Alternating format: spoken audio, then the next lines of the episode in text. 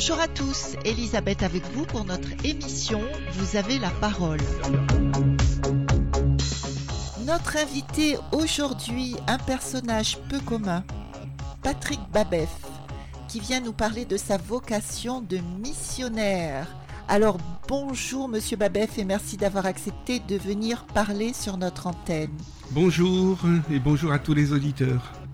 Alors pour commencer, qu'est-ce qu'un missionnaire? Car on a tous plus ou moins une idée sur le sujet qui est peut-être totalement dépassée d'ailleurs si on se réfère à des films comme Mission. Je rappelle Mission était un film sur les jésuites au XVIIIe siècle en Amérique du Sud ou encore euh, Des hommes et des dieux, beaucoup plus récent, euh, qui parle de l'assassinat en 1996 des moines d'un monastère en Algérie, ou un film sur les croisades, Kingdom of Heaven, à la fin du XIIe siècle, juste pour en citer quelques-uns, mais aujourd'hui, après l'évolution de la communication grâce à Internet en particulier, en quoi consiste l'action d'un missionnaire? Voilà, un missionnaire, en fait, c'est quelqu'un qui, a reçu un appel particulier sur sa vie pour aller servir euh, euh, soit dans son pays, soit euh, à la prison, soit dans les, dans les aumôneries d'hôpitaux ou tout simplement à l'armée. donc, un missionnaire, c'est ça pour moi. Et moi, j'ai reçu un appel pour servir auprès des personnes hispanisantes et anglicisantes. Donc, alors, quand j'ai quand plus tard j'ai eu l'opportunité de servir à la prison, je suis entré comme aumônier de prison, euh, très vite on m'a muté dans un bâtiment, sans que je ne demande rien, sans que j'en parle. On m'a muté dans un bâtiment et dans ce bâtiment il y avait tous les gens qui parlaient espagnol et les gens qui parlaient anglais. Donc le samedi matin, je faisais mon culte en français, en anglais, en espagnol. et ça, donc, donc un missionnaire en fait c'est ça c'est quelqu'un qui va euh, apporter la parole de Dieu, c'est ça? Qui va apporter la parole de Dieu ou, simplement visiter les gens? Parce que euh, dans, Matthieu 24, il est question de gens qui visitent, par exemple les malades, qui visitent les détenus. Ce n'est pas seulement prêcher, c'est pas prêcher la parole obligatoirement, c'est visiter. Visiter, c'est-à-dire venir les voir, leur parler, les écouter, entendre ce qu'ils ont à dire et comment ils vivent leur foi. Parce qu'en fait, l'aumônier, c'est ça. C'est aider les gens à vivre leur foi. Et que ce aumônier missionnaire. Voilà, aumônier, euh, si ma mission c'est être aumônier, eh ben, c'est ça. Après, euh, si c'est autre chose, ben, ça va être différent. Euh, moi, j'ai commencé en tant que missionnaire après en, en Amérique du Sud. J'ai commencé comme reporter, caméraman, parce qu'il fallait faire des rapports de nos missions pour les gens qui soutenaient la mission. Parce qu'il y a les gens qui soutiennent la mission euh, financièrement, donc ils aiment bien savoir où va leur argent. Et oui, forcément. Et donc nous, nous faisions des, films, et moi je faisais les films, je faisais les photos et tout ça. Donc là, j'étais vraiment dans mon élément. Et puis, petit à petit, euh, la porte s'est ouverte. Donc euh, je suis entré dans les portes qui se sont ouvertes devant moi pour prêcher l'évangile, pour euh, apporter un, soutien à quelqu'un, soutenir quelqu'un par la prière, par la parole de Dieu, par seulement être avec lui, lui tenir les D'accord, donc le missionnaire aujourd'hui, c'est plutôt ça, c'est un soutien. Oui, c'est quelqu'un. Un soutien psychologique quelque part. C'est un soutien psychologique. C'est quelqu'un. C'est quelqu'un qui. En fait, on est multitâche. On est multitâche. Il faut qu'on soit. Il faut qu'on soit prêt à tout et ouvert à tout. Moi, je, suis quelqu'un qui est ouvert à tout. Je, je, vous dis, on ouvre une porte et je m'engouffre. Donc, euh, et toute, toute ma vie missionnaire s'est construite comme ça. C'est à chaque fois, euh, moi, je, suis, je suis sur cette pensée de l'Ecclésiaste qui dit tout ce que ta main trouve à faire, fais-le. Fais-le. La porte s'est ouverte pour la prison. Je me suis engouffré et j'ai servi 22 ans dans la prison. 18 ans à Fleury-Mérogis et 3 ans à, enfin 4 ans à, la centrale de Melun.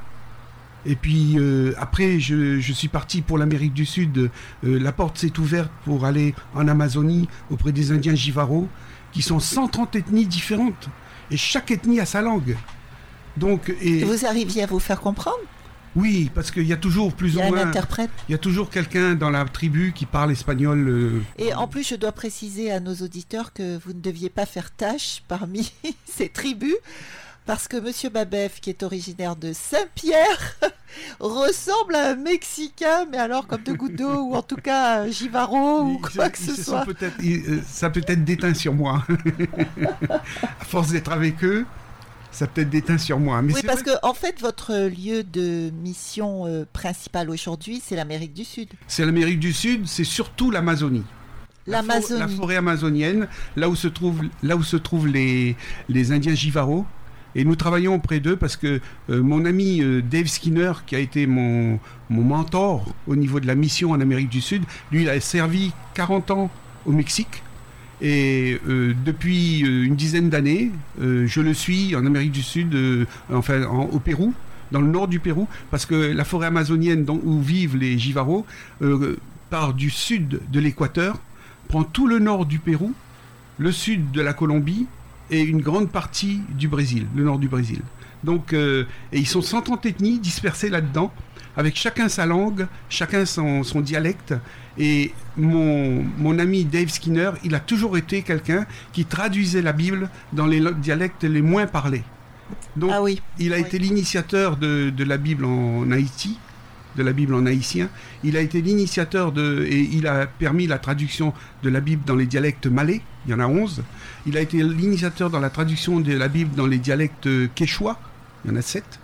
Euh, il y a, et là, il travaille en Amérique euh, du Sud euh, sur, le, Pérou pour, assurer la traduction de la Bible pour tous les dialectes jivaro. Alors les jivaro sont beaucoup d'ethnies différentes. Et là, pour l'instant, on en a fait 14 depuis 2012.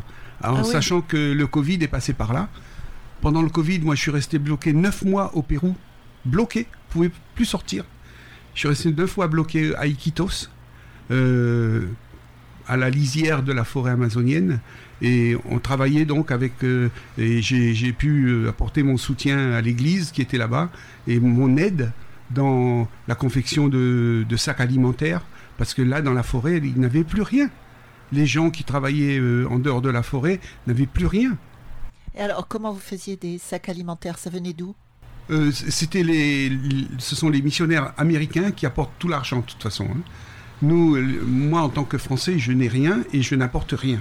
Je n'apporte que ma personne, que mon aide personnelle. Ce qui est déjà pas mal. C'est déjà pas mal. Mais bon, les Américains, eux, ils ont les moyens.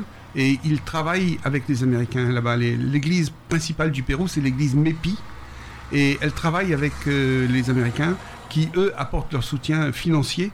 Donc, euh, on achetait du riz par grande quantité. On confectionnait des sacs de riz, des sacs de haricots, des sacs de pâtes, des sacs de, euh, du manioc, etc., etc. Et on allait porter ça aux gens qui étaient les plus nécessiteux autour de l'église, il y a pas mal de bidonvilles, l'église Mépi de Diquitos. Donc vous alliez porter ça à ceux qui étaient dans la forêt amazonienne ou à l'extérieur? Les deux. Les, deux. Aussi bien les, pauvres qui étaient autour de l'église euh, dans Iquitos que euh, dans la forêt amazonienne. Alors, il y a un truc que je comprends pas, c'est que dans la forêt amazonienne, a priori, ils ont toujours été habitués à s'autosuffire. Oui. Alors, en quoi le Covid est venu les ben, le leur amener la famine? Parce qu'en fait, eux, ils s'autosuffisent parce qu'ils sont, ce sont des, des, des gens qui font, qui produisent des légumes. Donc, ils plantent du manioc, ils plantent des, des, des salades, des trucs comme ça, et ils vont vendre ça sur les marchés. Mais là, il n'y avait plus rien sur les marchés. personne n'avait plus d'argent pour acheter quoi que ce soit. Ah oui, oui, d'accord. Donc ils n'avaient plus rien eux-mêmes, ils pouvaient même plus acheter quoi que ce soit. Donc ils étaient autosuffisants au niveau de la nourriture. De l'alimentation. De l'alimentation, mais en, légumes. Mais après, pour tout le reste, ils n'avaient pas. Vous voyez, le, riz. Peut-être les médicaments aussi, ils pouvaient pas acheter du coup. Alors, ce qui était bien, c'est qu'au Pérou, on pouvait acheter euh, de l'hydroxychloroquine, de l'ivermectine en vente libre. C'était en vente ah libre. oui, ah oui. Donc on en a acheté et puis on a soigné des gens comme ça. Mais dans la forêt amazonienne, les gens connaissaient une plante qui s'appelle le cordoncillo. Et cette plante, en fumigation, ça assainit toutes les voies respiratoires. Donc quand ils avaient des problèmes de respiration, ils faisaient des fumigations et ils s'en sortaient comme ça. Et, cette plante, est-ce qu'elle a un équivalent à la Réunion? Non, je ne connais pas. Non. Ça s'appelle comment, vous dites? Le cordoncillo. Et je, n'en ai jamais vu à la Réunion. je n'ai jamais vu ça ici. Radio Sud Plus. Radio Sud Plus. La sensation. moi je dirais que la mission, c'est euh, un appel de Dieu dans sa vie, mais en même temps, euh, ce sont des portes qui s'ouvrent et qu'il faut s'engouffrer. quoi. faut pas laisser passer l'occasion. Oui, c'est-à-dire que les portes s'ouvrent euh, ouvertes par Dieu, a priori, Oui, si j'ai bien compris. bien hein. sûr, bien sûr, tout à fait. Euh, Parce jamais. que si vous n'avez pas d'appel, il n'y a aucune Non. porte qui s'ouvre. Non, mais les, les portes Ou alors c'est très difficile. Voilà. Je répète ce que j'ai entendu. Alors, un missionnaire, c'est quelqu'un qui d'abord a un, appel secret dans son cœur. Moi, je l'ai eu euh, beaucoup d'années avant de commencer la mission. Beaucoup d'années avant. J'étais encore euh, militaire dans le service cinématographique et photographique des armées. Et j'étais. euh, pendant une nuit, j'ai rêvé que je prêchais en espagnol. Étrange. Mais bon, j'ai gardé ça dans ma poche. Et quelques temps plus tard, j'ai rêvé que je prêchais en anglais. Et à l'époque, je peux vous dire que mon espagnol était euh, juste. euh, Rudimentaire Non, pas Scolaire rudimentaire, mais c'était, oui, scolaire, mais c'était, c'était un espagnol euh, académique de base, quoi. Je, je pouvais me débrouiller en espagnol avec des gens, parce que dans mes, dans mes missions au niveau de l'armée, j'arrivais à faire ça. Et je parlais aussi, j'ai même interviewé le roi d'Espagne, le, le père. Donc celui qui était avant celui qui est Oui. actuellement. Et j'ai et puis je, parlais anglais couramment quoi avec euh, j'ai travaillé beaucoup avec les, les journalistes étrangers, des japonais, des américains, des anglais, tout ça, des australiens. Et donc euh, j'étais à l'aise avec les langues, mais euh, je ne me sentais pas de dire je vais prêcher. D'abord, j'ai jamais prêché de ma vie, je n'avais jamais prêché de ma vie. Et là, dans mes rêves, c'était ça. Donc je l'ai gardé dans ma poche. Et puis plus tard, euh, mon colonel m'a dit, tu sais que tu peux passer des examens de langue qui vont t'apporter un petit plus, quoi. J'ai dit bon, d'accord. Donc j'ai passé mes examens de langue euh, militaire, euh, parlé et écrit anglais et espagnol, et je les ai eus tous les deux, les deux degrés. Et puis voilà, je suis parti comme ça, avec ça. Et peu de temps plus tard, j'ai pris ma retraite de l'armée et je me suis retrouvé euh, sans travail. Alors, la, la retraite à l'armée, c'est très jeune, je crois. hein. Non, pas forcément. Là, j'avais 40 et quelques années quand j'ai pris ma retraite de l'armée. 43 oui, c'est pas 64 ans, Non, comme non, oui, aujourd'hui. voilà, d'accord. J'avais 43 ans et j'ai pris ma retraite de l'armée parce que euh, j'ai pris trois ans à l'avance parce que le président Chirac avait décidé de bloquer tous les avancements. Donc je savais que si je restais les trois ans qui me restaient à faire, je n'allais pas avancer plus, je ne pouvais plus passer au grade supérieur et je ne pouvais pas euh, avoir euh, une retraite plus intéressante. Donc c'était le moment de partir. Et j'ai pris ma retraite euh, donc à cet âge-là et je suis parti en disant bon ben, je vais trouver un travail à l'extérieur et je vais pouvoir continuer ma vie comme ça. Seulement j'ai lancé mes CV, aucune réponse, aucune réponse. Alors que normalement, euh, quand on dit qu'on est militaire, qu'on a travaillé à l'ECPA, tout ça, c'est une bonne carte de visite quoi. Et là rien. Donc euh, bon. Et un jour, euh, je discutais avec mon pasteur, euh, Georges Michel, le pasteur du centre évangélique protestant d'Evry, et il me dit Écoute, depuis que je te connais, ça fait un peu plus de deux ans maintenant, j'ai toujours rêvé d'avoir quelqu'un comme toi à mes côtés. J'ai dit Ah bon, t'as besoin d'un photographe, d'un caméraman? Il me dit Non, de quelqu'un qui suive mes projets et qui soit avec moi, euh, qui bosse sur l'ordinateur et qui, voilà, qui, suive mes projets parce que j'ai des choses en tête que je veux faire. Alors à l'époque, l'é- l'église était assez petite. hein. Elle avait 150, 200 membres, pas, plus. Et euh, elle, était en évolution, mais elle n'avait pas beaucoup de, de portes de sortie. Et là, euh, il me dit, voilà, si tu veux, ben, tu viens bosser avec moi.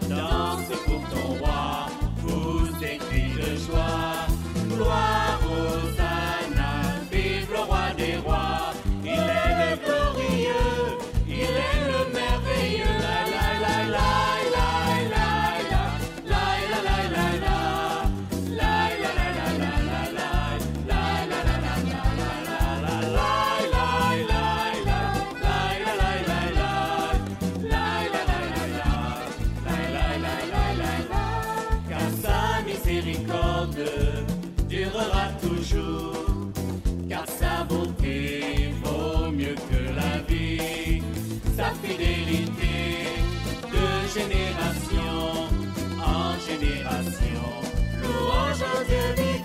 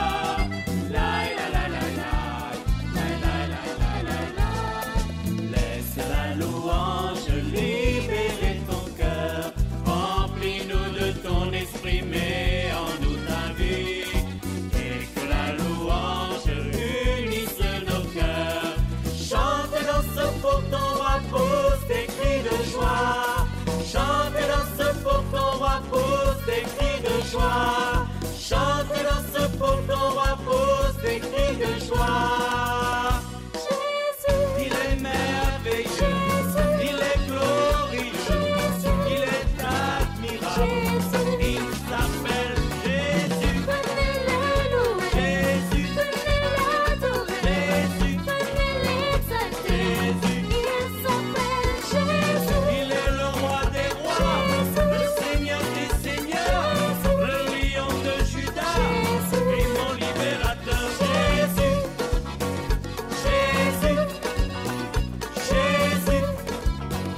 she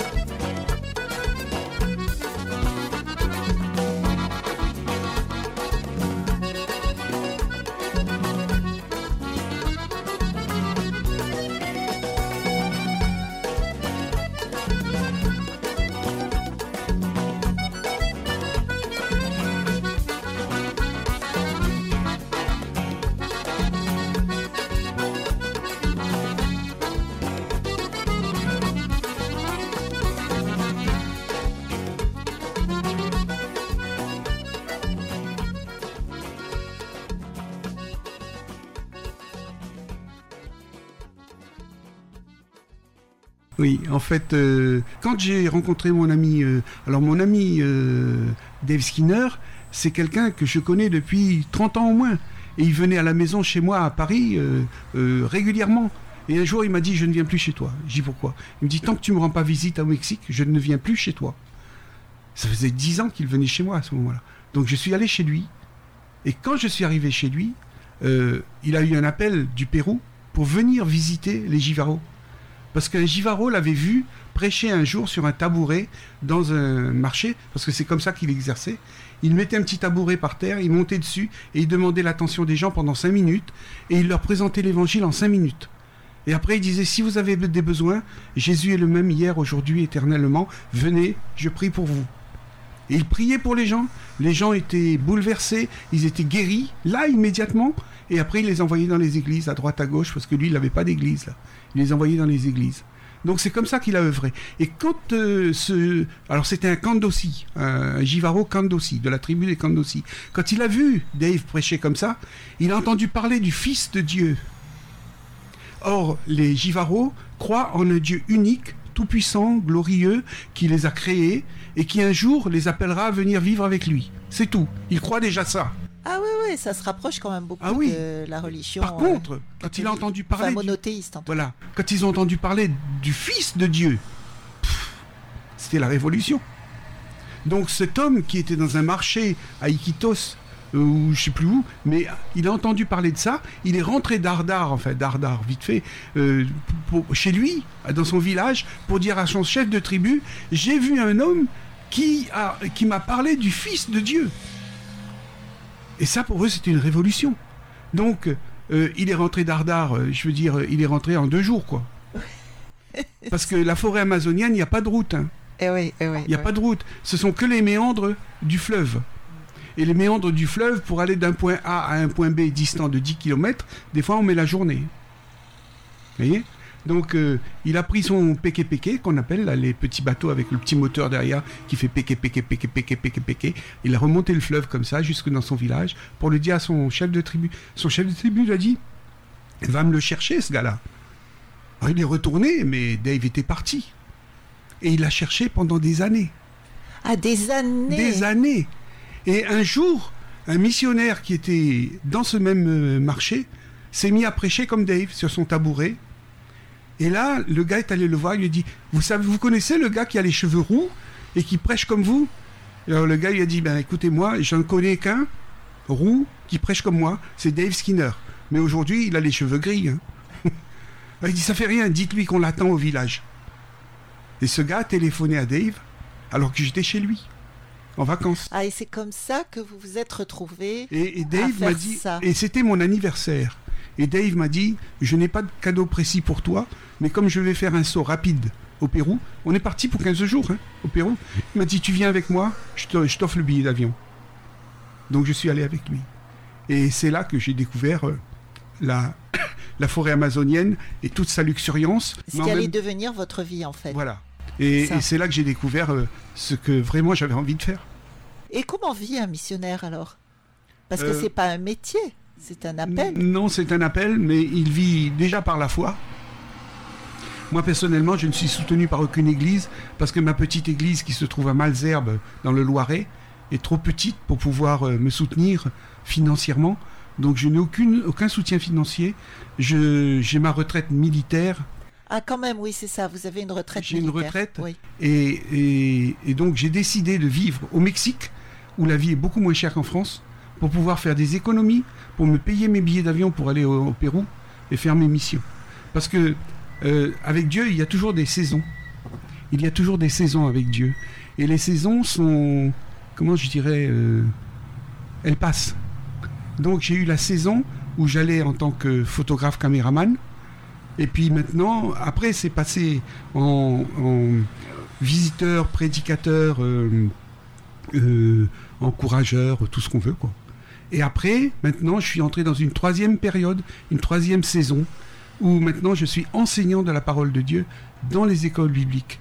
Parce que les pasteurs là-bas me connaissent, ils m'ont entendu prêcher, et ils m'ont vu enseigner des jeunes, comme ça, euh, en faisant du travail, en, construisant la clôture de l'école biblique, et des trucs comme ça, je leur donnais un coup de main. Et pendant que je donnais un coup de main, on parlait de la parole de Dieu. Et ils m'ont entendu enseigner les jeunes comme ça. Et ils m'ont dit, bah, tu devrais enseigner dans, dans l'école biblique. Et j'ai commencé comme ça en 2021. Et puis en 2022. Et là, cette année, j'ai fait deux missions d'enseignement à l'école biblique de Yuri Maguas. Donc aujourd'hui, vous êtes euh, basé essentiellement en Amérique du Sud. Vous n'allez plus Oui. ailleurs. Non, Mexique en particulier. Mexique. Alors au Mexique, je ne suis pas missionnaire vraiment. Je suis, euh, comment dire, euh, je, je- je fréquente beaucoup d'églises, je connais beaucoup de, de pasteurs et je j'interviens de temps en temps dans l'une, de temps en temps dans Donc aujourd'hui, vous êtes plutôt pasteur. Je suis prédicateur dans les églises. Quand on m'invite, je vais prêcher. Au Mexique, au Mexique. Au Mexique. Alors qu'au Pérou, je suis enseignant de la parole.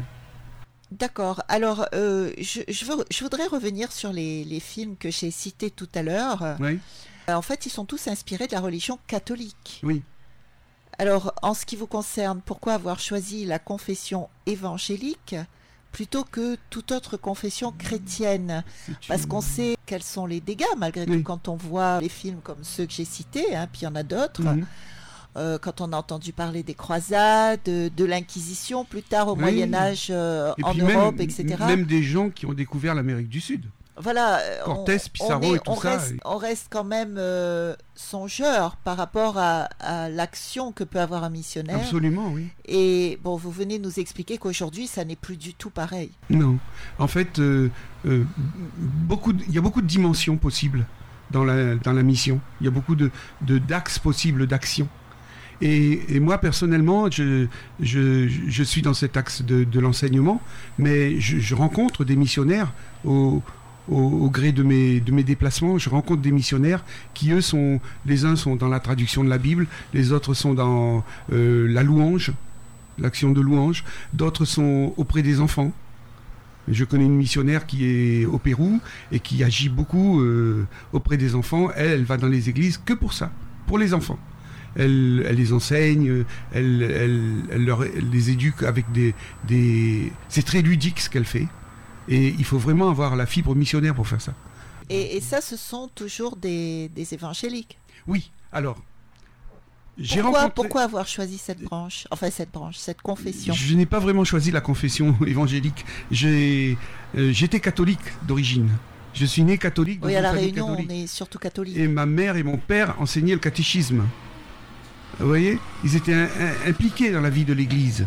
Et puis un jour, euh, il y a eu une histoire, je ne vais pas m'étaler dessus, mais il y a eu une histoire qui a fait qu'on a quitté l'Église catholique.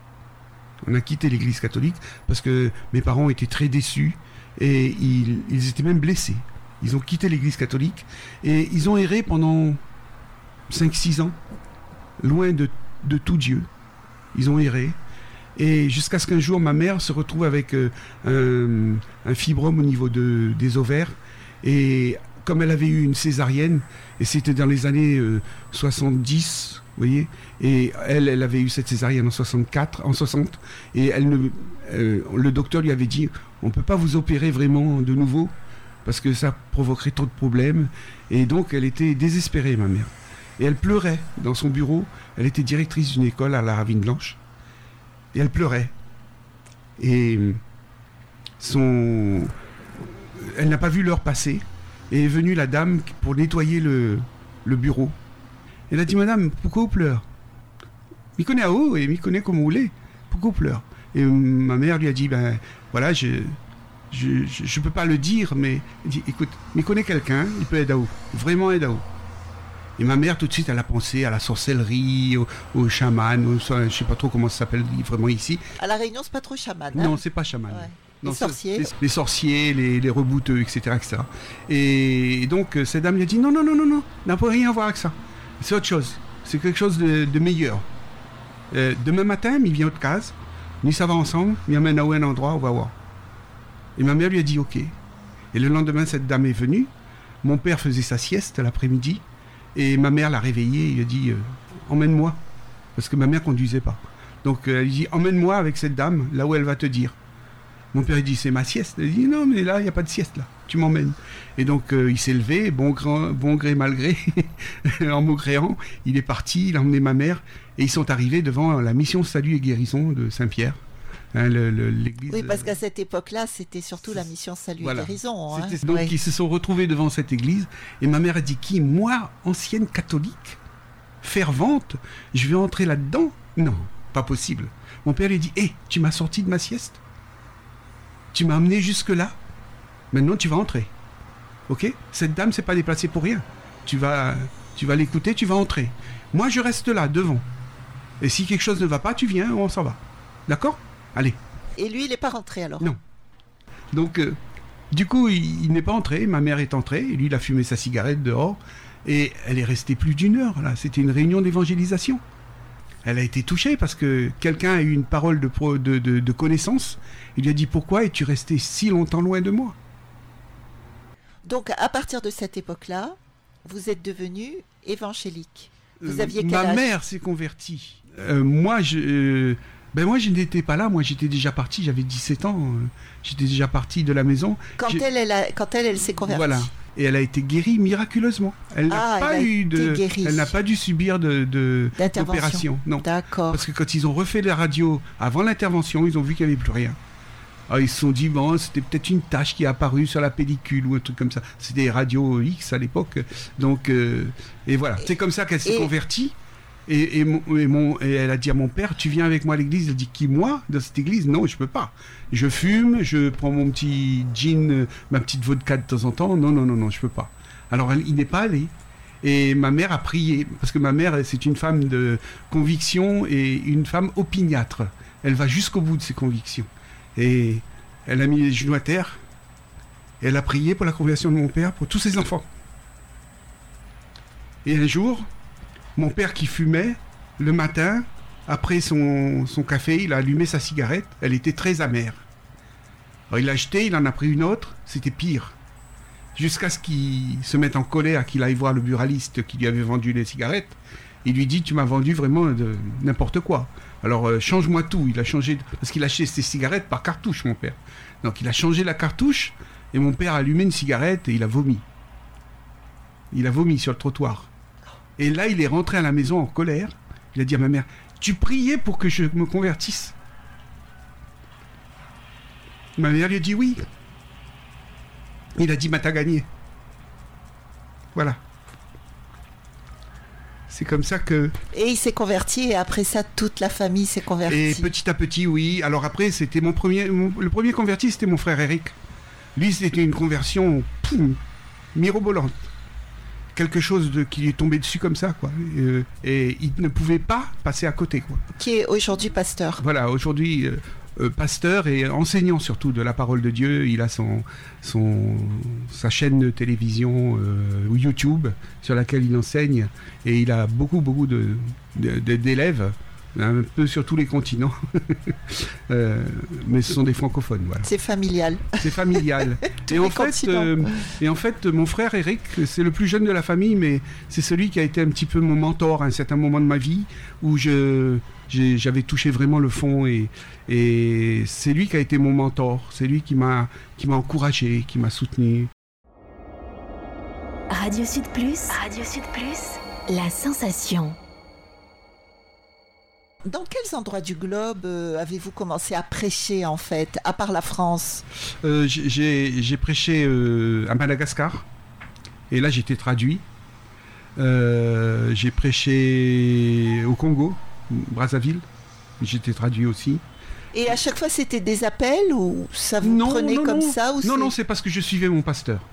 Lui, Ah, il allait en mission à Congo-Brazzaville, il m'emmenait avec lui. quoi. Euh, il allait en mission à Madagascar, il m'emmenait avec lui. Je suis parti beaucoup de fois à Madagascar parce qu'on a une œuvre là-bas. Enfin, lui, il avait une œuvre là-bas. Il l'a toujours. Il a toujours son œuvre là-bas à Farafangana, dans le sud-est de Madagascar.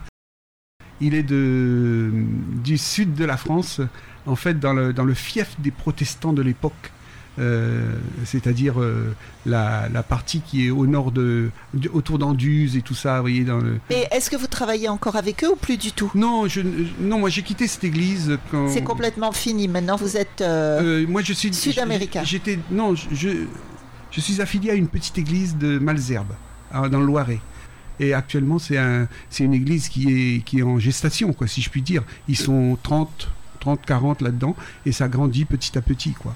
Et, et c'est mon église, c'est celle où, où j'ai été la dernière fois où je suis allé à l'église en France. Quoi. Voilà.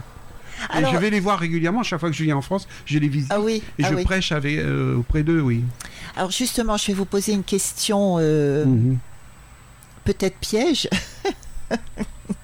Je n'ai pas peur. Euh, en fait, vous parliez tout à l'heure de votre ami américain, là, le rouquin, Dave Skinner. Dave Steamer, Skinner. Skinner. S-K-I-2-N-E-R. Dave Skinner. Et vous disiez que lorsqu'il prêchait, il, a, il, il faisait en même temps des miracles, Oui, guérissait les malades, etc. exactement. Alors, est-ce que vous en faites autant? Je, je ne comptabilise pas. Mais ça arrive, oui, qu'il y ait des miracles. Euh, et c'est c'est quelque chose qui est dans l'air du temps, quoi. C'est. euh, comment dire? On les comptabilise pas, nous les voyons et ça se passe comme ça, très simplement. Mais est-ce que Euh, vous avez des gens qui gens sont guéris, qui viennent gens- vous voir pour des être gens guéris qui sont guéris. La, la dernière fois que j'ai vu un, un miracle vraiment génial, c'était un, un chef kandoshi, euh, un chef shawi, qui... Parce que nous avançons tout doucement avec eux dans l'évangile. Donc on ne parle pas, par exemple, des, des, de- de- de- des dons de l'esprit, le parler en langue, tout ça, on n'en parle pas. Et puis là, c'était un chef euh, qui était là, et il a demandé la prière, parce qu'il disait euh, je veux être encore plus près de Jésus et tout et il a parlé en langue. Tu vois? Ce sont des choses comme ça qui arrivent. Et, pour moi ce sont des miracles des signes que Dieu nous envoie pour nous dire voilà je suis avec vous sur le terrain. Je ne vous laisse pas moi il m'est arrivé de voir une femme qui était on peut dire possédée j'étais à Madagascar une femme qui était possédée euh, elle vient devant moi elle, tremblait euh, elle me regardait avec des yeux bizarres alors moi je commençais à dire bah, Seigneur, t'es avec moi, hein T'es avec moi. Et je commence à prier pour elle. Et puis elle, bouge de plus en plus fort et tout ça. Et puis euh, à un moment donné, je sens une main sur mon épaule. Et puis moi, je prie. Et, puis cette femme se calme. Et puis voilà, elle retrouve son bon sens. Et puis elle repart tranquille. Je dis, bon, ok. Et puis je me retourne pour voir qui c'est qui a posé sa main sur mon épaule. Il n'y avait personne. Et j'ai demandé au pasteur qui était derrière moi, il m'a dit, non, il n'y avait personne derrière toi. Donc, moi, ce sont des signes où, où je, je vois vraiment un, un, clin d'œil de Dieu. Euh, Il y, a, y a un écrivain qui disait c'est un clin d'Dieu. C'est un clin d'Dieu. Et en fait, ces clins d'Dieu, ce sont des choses que moi je ressens comme ça. Je ressens comme ça euh, parce que c'est quelque chose de surnaturel, quoi. Cette main, je ne l'ai pas rêvée. Elle était vraiment, je la sentais posée sur moi, comme une main qui me tient fort. Donc, en fait, quand vous êtes euh, converti, on va dire, et en particulier si Mhm. vous êtes missionnaire, vous vivez avec le surnaturel en permanence. Oui, C'est ça? Mais il le faut. Il le faut, sinon on n'avance pas. Sinon on n'avance pas. Il le faut. Et là, je vois euh, des, des- des étudiants qui ont été mes étudiants euh, à l'école biblique en 2021. Il y en a un qui est sorti du lot. Euh, lui, euh, ben, il, s'est destiné à être pasteur parce qu'il sentait un appel dans son cœur pour ça. Donc il s'est établi comme pasteur. Et puis dans sa tribu, eh ben, ils l'ont nommé chef de tribu. Parce que les choses ne sont pas simples là-bas. Et ils l'ont nommé chef de tribu. Euh, peut-être parce qu'il était pasteur, mais peut-être pas. Mais voilà, il était chef de tribu. Et puis dans la foulée, il a été élu par tous les gens autour qui sont pas chrétiens du tout, euh, euh, député du district. Donc c'est un gars qui a multiples casquettes. Et comme c'est un, homme qui est très, euh, comment dire, très entreprenant, il, a formé des gens, des, hommes qui qu'il sentait prêts à, servir Dieu, et il les a envoyés comme comme pasteurs, fonder des églises dans diverses communautés aux alentours, et il est responsable aujourd'hui de neuf communautés. Ah oui, c'est incroyable. Pour moi, ça c'est miraculeux parce Ouais. que euh, même, même nous, avec notre connaissance, on ne peut pas faire des choses comme ça. Il faut la main de Dieu là-dedans. Oui, qui ouvre des portes. Voilà, comme on des portes qui s'ouvrent et puis des, des- des choses qui se font, des sentiers qui s'aplanissent et, et qui, qui- et on avance quoi. On avance. Et justement, euh, des sentiers qui s'aplanissent, est-ce qu'il vous est arrivé d'aller dans des pays où les chrétiens ne sont pas encore installés, mais est-ce qu'il en reste encore des, pays où il n'y a pas de chrétiens? Alors j'ai fait, longtemps à Djibouti et voilà, mais je n'ai pas été là-bas en tant que missionnaire, j'étais là-bas en tant que militaire. Et ça, ce sont des pays que je sais, il n'y a pas de chréti- chrétiens vraiment, de chrétiens évangéliques. Euh, au Yémen, je suis allé, j'ai fait tout le Moyen-Orient. hein. J'ai fait tout le Moyen-Orient. Avec l'armée, j'ai fait à peu près 70 pays. Et donc, euh, il y a beaucoup de pays où je suis allé où je n'ai pas vu trace de, de chrétiens évangéliques. Et est-ce que vous êtes allé dans des pays où vous vous êtes senti en danger en tant que chrétien? Oui, oui, absolument. Surtout si vous étiez missionnaire. Pas en tant que missionnaire, forcément. Quand j'étais militaire, je suis arrivé euh, en Arabie Saoudite la première fois et euh, j'ai vu qu'il louchait sur ma Bible. Donc, vite fait, je l'ai caché. Euh, parce que quelqu'un avait louché sur ma Bible, j'ai dit il faut mieux la cacher. Je l'ai planqué sous ma caméra. Et puis euh, voilà, je, je suis resté en Arabie Saoudite euh, un certain temps et j'avais ma Bible avec moi. Parce que ma Bible m'a toujours suivi. Mais en tant que missionnaire, est-ce que vous avez risqué votre vie déjà? Euh, en tant que missionnaire, non, je n'ai pas eu l'impression, non. Non. J'ai connu des, des amis missionnaires qui, eux, ont, ont risqué leur vie, notamment le directeur de l'école biblique de Yuri Maguas, qui est un, ami à moi depuis plus de dix ans, et qui m'a raconté comment lui, euh, euh, la, dernière, fois qu'il a fait une euh, mission le long de, l'Amazone, il a remonté le, le fleuve, un bras du fleuve qui s'appelle le Marañón, et sur ce fleuve-là, il y avait des tribus et il a voulu passer la nuit sur le bord du fleuve. Et le chef de la tribu lui a dit si demain matin à 6 heures tu encore là, je te tue. Et lui, il voulait leur prêcher l'évangile. Il avait emmené le film Jésus avec lui, il avait un, il avait un, projecteur euh, et tout ça. Donc euh, il était prêt, mais ils n'ont pas voulu. Ils n'ont pas voulu l'écouter. Alors ce qu'il a fait, il a installé le projecteur, il s'est mis le film pour lui tout seul. C'était un film en espagnol. Et les gars sont venus, ils ont écouté le film. Les gars sont venus tout doucement derrière lui, subrepticement pendant la nuit. Et ils ont écouté le film, ils ont regardé le film avec lui. Ils le sentaient, ils sentaient leur présence. Mais il n'a rien dit, il, les a laissés. Et au petit matin, à 6 heures, il était prêt à partir. Le chef de tribu est, venu le voir, lui a dit Je t'avais dit que je te tuerais. Il a dit Oui, mais tu vois, je m'en vais là. Donc tu peux pas me tuer, je m'en vais. Et le chef de tribu lui a dit Mais avant que tu partes, je veux que tu me répondes. Et si tu me réponds pas correctement, tu vas avoir des problèmes. Il a dit Comment ça se fait que hier, tu nous as parlé en espagnol Tu nous as pas parlé dans notre langue, dans notre dialecte. Et comment ça se fait que tu avais un film avec ton Jésus dedans et il parlait notre dialecte? Ah oui, d'accord. Alors que le film était en espagnol. Et eux, ils l'ont entendu dans leur langue. Incroyable. Ouais. Et tout le village s'est converti. Ah oui. Alors moi. Il y a des choses extraordinaires quand même. Voilà, il y a des choses que je, moi je dis, euh, Dieu est avec nous et vraiment, on ne se rend pas compte combien euh, notre Dieu est, est, à l'œuvre avec nous, avec nous.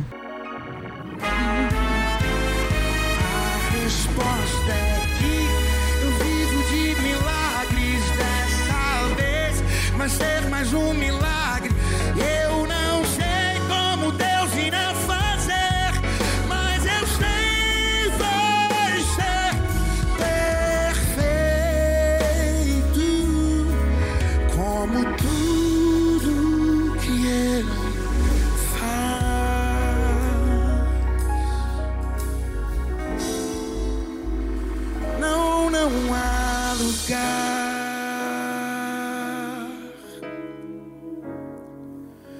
Não há lugar melhor.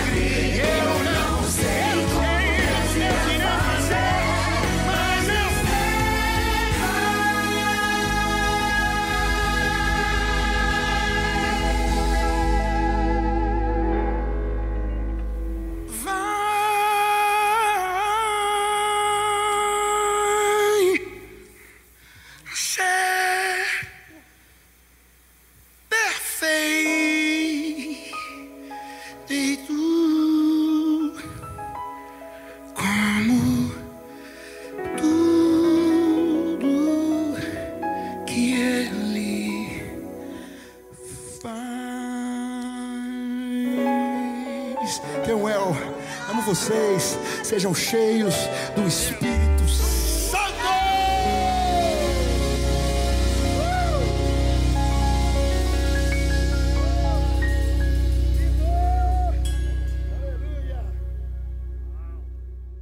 On ne se rend pas compte combien euh, notre Dieu est, est, est à l'œuvre avec nous. Avec nous. Et moi, j'ai vécu ça en prison. J'ai visité un jour, par hasard, je me suis trompé de cellule. Parce que l'aumônier est le seul qui a la clé de la cellule. Donc j'entre dans une cellule, et en fait, je me suis trompé de cellule, je devais partir à celle d'à côté. Et je me trompe de cellule, j'entre dans une cellule. La cellule était dans le brouillard complet, de la fumée, de la fumée. Et ça sentait fort le tabac, euh, mais vraiment le tabac froid et, et la fumée et tout ça.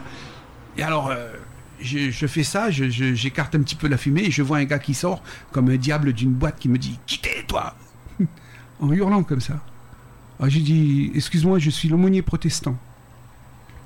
Mais, et alors là, en principe, en prison, il, il baisse d'un ton là. Quand on dit l'aumônier, il baisse d'un ton. Ah, monsieur l'aumônier, excusez-moi, euh, je savais pas. euh, euh, T'as dit protestant Je dis oui. Il me dit C'est quoi ça, protestant? J'ai dit T'as deux minutes? Elle me dit J'ai tout mon temps. il pouvait. Il. C'était où ça? C'était à Fleury-Mérogis. Donc, euh, j'ai dit, mais par contre, tu vas faire une chose. Tu vas ouvrir ta fenêtre pour que la fumée s'en aille et qu'on se voit mieux. Et puis, tu vas t'asseoir sur ton lit. Moi, je vais prendre une chaise et je vais t'expliquer. Et puis, en deux minutes, j'ai essayé de lui expliquer la différence, euh, enfin, ce qu'était le protestantisme. Et en fait, je lui ai présenté Jésus. Je lui ai présenté Jésus, et, euh, le Père, le Fils et le Saint-Esprit. Je lui ai présenté ça en, quelques minutes. Et bon, il, appréciait. Il m'a dit super, c'est gentil de m'avoir expliqué ça.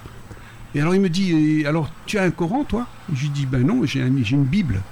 Mais c'est mon Coran si tu veux, donc tu peux appeler ça comme ça. Mais c'est ma Bible, c'est la Bible, on l'appelle la Bible. Mais c'est notre Coran, nous. Parce que lui, j'ai vu qu'il avait un Coran ouvert sur son lit. Donc je lui ai dit, mais tu es musulman? Il me dit, oui, mais j'ai un problème parce que le Coran, il est écrit en arabe et moi, je, les lectures de l'arabe, euh, pas trop bon pour moi. J'arrive pas. J'arrive pas à tout lire. J'ai dit, tu aimes lire? Il me dit, ah oui, j'aime beaucoup lire. Alors j'ai dit, ben voilà, je t'offre une Bible. Je lui ai offert une Bible. J'ai dit, je t'offre une Bible. Je t'encourage à commencer à lire à la page de. Enfin, à, Matthieu 1, quoi. Euh, commence par le Nouveau Testament. Après, tu reviendras à l'Ancien Testament. J'ai expliqué pourquoi. Il m'a dit, oui, t'inquiète pas, je vais le lire. Et puis, je l'ai laissé là. Et avant de partir, j'ai eu une prière pour lui. Et j'ai dit, Seigneur, je te le confie. Moi, je suis obligé de le quitter, mais toi, tu restes avec lui si tu veux. Et puis, je suis parti. Et j'ai repensé à lui trois semaines après. Trois semaines après, je reviens vers lui. Et j'ouvre la porte, il me dit Ah, quand même Trois semaines Je dis Ben oui, mais bon, t'es pas le seul. hein. J'ai beaucoup de douailles. J'ai beaucoup de, de, de, de- de chrétiens que je dois visiter. Elle me dit Bon, oui, c'est vrai que moi, je suis, je suis musulman. Et j'ai dit Oui, alors T'as lu la Bible? Il me dit Ah oui, j'ai lu. Il était arrivé à au livre des nombres ou un truc comme ça, tu vois. Parce qu'il avait commencé par l'Ancien Testament. Ah oui, il n'avait pas écouté, il n'a pas il commencé pas écouté. Il est arrivé au, li- au livre des nombres et puis il me dit euh, Bon, ce livre-là, c'est un peu compliqué, mais tout ce qu'il y a avant, là, si ce Dieu-là existe, c'est celui que je veux. Ça, c'est. Ce sont les, des, des ce histoires sont des euh, choses, qui ce sont des choses qu'on vit. Ce sont des choses qu'on vit euh, régulièrement. Et on, ne fait pas grand-chose. hein. La parole de Dieu suffit à elle-même. Et Dieu est à l'œuvre tout le temps. Tout le temps. Radio Sud Plus. Radio Sud Plus. La sensation. Vous revenez à la Réunion euh, régulièrement? Euh, non, là j'étais venu en 2019. Euh, avant j'étais revenu en 2014. Donc à peu près tous les 4-5 ans je reviens. Mais parce que le, bi- le- le- le- le billet d'avion est assez cher, de plus en plus. Et cette année en plus euh, j'ai dû le payer deux fois parce qu'il y a eu un mismatch au niveau de, de ma date de départ. Et là pour repartir, j'ai le vol retour. J'ai le vol retour et ils me font payer 400 euros de taxes. Donc euh, parce que je n'ai pas pris le vol aller, le vol retour ils me mettent 400 euros de taxes. C'est le prix d'un billet complet hein, pour rentrer en France. hein. C'est terrible quand même. Donc euh, voilà, et ça va être comme ça de plus en plus parce que en fait les billets d'avion ne sont pas taxés en France à la mesure de, des billets de train par exemple. C'est pour ça que les billets de train sont plus chers que les billets d'avion. Mais c'est parce que les billets de train ont une taxe et les billets d'avion n'en ont pas. Et là, les gens se sont plaints et le gouvernement est en train de réfléchir pour équilibrer les choses, ils vont augmenter les billets d'avion. Ils vont mettre une taxe sur les billets d'avion. Oui, Voilà. ils vont pas baisser les billets. Non, mais on va jamais dans le sens. Ils équilibrent dans on- l'autre On sens. va jamais dans le sens du bon équilibre, on va toujours dans l'autre sens. Donc euh, voilà. Ouais, ouais. Et alors, quand vous revenez à peu près tous les cinq ans, euh, vous retrouvez la même réunion ou vous non, êtes non, euh, non. Je, depuis que j'ai quitté la Réunion, à chaque fois que je reviens, je suis un petit peu plus perdu. je suis un petit peu plus perdu. En fait, euh, je, je retrouve mon île, je retrouve euh, les lieux, euh, après être passé trois fois devant sans les reconnaître, mais je les retrouve. Euh, ce que je retrouve pas, c'est l'ambiance et la mentalité des gens d'autrefois. Je ne retrouve plus ça. Les, les jeunes d'ici, ils, se sont mis à la page de, De la métropole, de l'Europe, des États-Unis, parce que tout, tout- Et en fait, je retrouve pas mon, le pays de mon enfance, je le retrouve pas. Je, je me sens un peu étranger quand je viens ici. Alors qu'au Mexique, je suis chez moi. Surtout que vous avez une grande famille ici. Oui, j'ai une grande famille ici, et puis j'en ai une aussi grande presque au Mexique, parce que j'étais adopté euh, par une famille là-bas. Ah oui. En fait, euh, j'ai rencontré un, un- un jeune qui a l'âge de ma fille à peu près, et on est devenus très vite amis parce que, voilà, euh, ça passait bien le courant entre nous, et il aimait bien m'écouter parler de, de- de Dieu, tout ça. C'est un chrétien aussi. Alors, euh, un jour, il m'a emmené dans sa famille, il m'a présenté sa mère, euh, il m'a présenté son beau-père, il m'a présenté sa grand-mère, et sa grand-mère m'a tiré des larmes parce qu'elle m'a dit, je suis heureuse aujourd'hui parce que Dieu a comblé un vœu que j'avais, un, rêve que je faisais. J'ai toujours rêvé de recevoir dans ma maison un missionnaire français. Ça s'explique pas, ça. Et là, euh, elle m'a dit, et comme bon, j'ai déjà quatre fils et une fille, eh ben, tu es le dernier venu, tu es, tu es mon, mon cinquième fils, euh, mon sixième enfant, quoi. mon septième enfant, quoi. Voilà. Et en fait, je suis l'aîné de toute la famille, de toute la fratrie. Je suis le plus vieux de tous. Je viens de fêter mes 70 ans avant le 21 octobre, là. Et, Et, je- et- et votre fratrie à La Réunion, vous êtes l'aîné aussi? Euh, oui, oui, oui. De- Vous êtes combien? J'ai une demi-sœur qui est un peu plus âgée que moi, mais et, et là, là, vous êtes une fratrie de combien à La Réunion ben, au total, nous sommes six. Ah oui, ça, ça Nous se sommes rapproche. Et donc là-bas, nous sommes sept. Et, et en fait, euh, elle m'a adopté comme ça, mais ça a été plus loin que ça. Parce que quand j'ai quitté le Mexique euh, pour, mon, pour une mission sur le Pérou, j'ai dit à mon ami, euh, son, fils s'appelle- son petit-fils s'appelle Israël. Et j'ai dit à Israël, écoute, trouve-moi un loyer, que je m'installe ici. Il m'a dit, ok, je cherche. Et puis moi, j'ai fait mes voyages. Quand je suis revenu, c'était mon anniversaire. Euh, moi, mes anniversaires, c'est toujours magique, moi. Euh, C'était mon anniversaire. Et euh, ils m'ont amené dans un petit restaurant sympa. Où on a fêté ça vraiment, vraiment, vraiment super avec des chinelos. Les chinelos, c'est des personnages folkloriques de là-bas qui étaient là. Et puis la musique et tout. Et après le repas, ils m'ont emmené dans une petite maison. Petite maison très mignonne. Et la mamie qui s'appelait Juanita, on l'appelait Juanis, Juanis m'a dit Est-ce qu'elle te plaît cette maison? J'ai dit Il faudrait être difficile. Et elle m'a dit Bah, Écoute, euh, voilà les clés. Tu peux vivre là jusqu'à ce que tu meurs. Parce que je n'ai pas le droit d'être propriétaire au Mexique. Il faut être sud-américain pour être propriétaire au Mexique. Ah oui. Donc je ne peux pas y être. Mais elle m'a laissé les clés. Elle m'a dit Voilà, c'est ta maison jusqu'à ce que tu meurs. Et l'année dernière, cette mamie est décédée. Alors quand je suis rentré au Mexique, moi j'étais ici, j'étais à en France. Quand je suis rentré au Mexique, je ne savais pas trop à quelle sauce ils allaient manger les enfants. Et alors été voir la fille aînée et j'ai dit voilà, euh, euh, elle s'appelle Teresita, on l'appelle Théré. J'ai dit Théré, dis-moi, est-ce que est-ce que je peux garder la maison? Elle m'a dit ce que maman a dit, c'est parole d'évangile. Nous, nous sommes chrétiens et ce que maman a dit, c'est ce que maman a dit. On va pas changer quoi que ce soit. Donc c'est toujours ta maison. Et moi, comme il ne voulait pas prendre de loyer de moi, il ne voulait pas que je paye de loyer, eh ben, ce que je devais payer de loyer, j'ai mis dans la maison. Je l'ai refaite entièrement à neuf. Ah oui. Je l'ai retapé entièrement. J'ai agrandi un petit peu l'arrière, j'ai mis une belle baie vitrée, j'ai une belle terrasse. j'ai vraiment équipé la maison comme il faut. C'est un petit palais. Voilà. Alors, pour finir, quel conseil pourriez-vous donner aux auditeurs qui se sentiraient appelés pour ce genre de ministère? Alors, je- leur dirais une chose euh, que je dis toujours. Euh, Souvenez-vous que la mission, ce n'est pas forcément aller à l'étranger, ce n'est pas forcément euh, changer de, coin, changer de vie, c'est aller vers les autres. La mission, c'est ça pour moi. C'est aller vers les autres, leur témoigner de ce que Dieu a fait dans nos vies, tout simplement. Et puis de, les laisser voir comment nous vivons. Être un exemple, un modèle. Quelque chose où, les autres peuvent euh, puiser une source d'inspiration pour leur propre vie. Et puis, comme je dis, euh, Matthieu 24 ne dit pas euh, allez prêcher l'évangile aux détenus, allez prêcher l'évangile aux, aux malades. Non, il dit visitez les malades, visitez les détenus. La visite, c'est quelque chose d'important. Et quand on va rendre visite à quelqu'un, rien que sa présence, ça fait du bien. Rien que sa présence peut amener quelque chose. Et si en plus il émane de nous la lumière de Christ, on a gagné. C'est fait. Oui, eh bien, très belle euh, parole pour finir. Merci Patrick Babef d'avoir été avec nous aujourd'hui. Mhm. C'est un plaisir.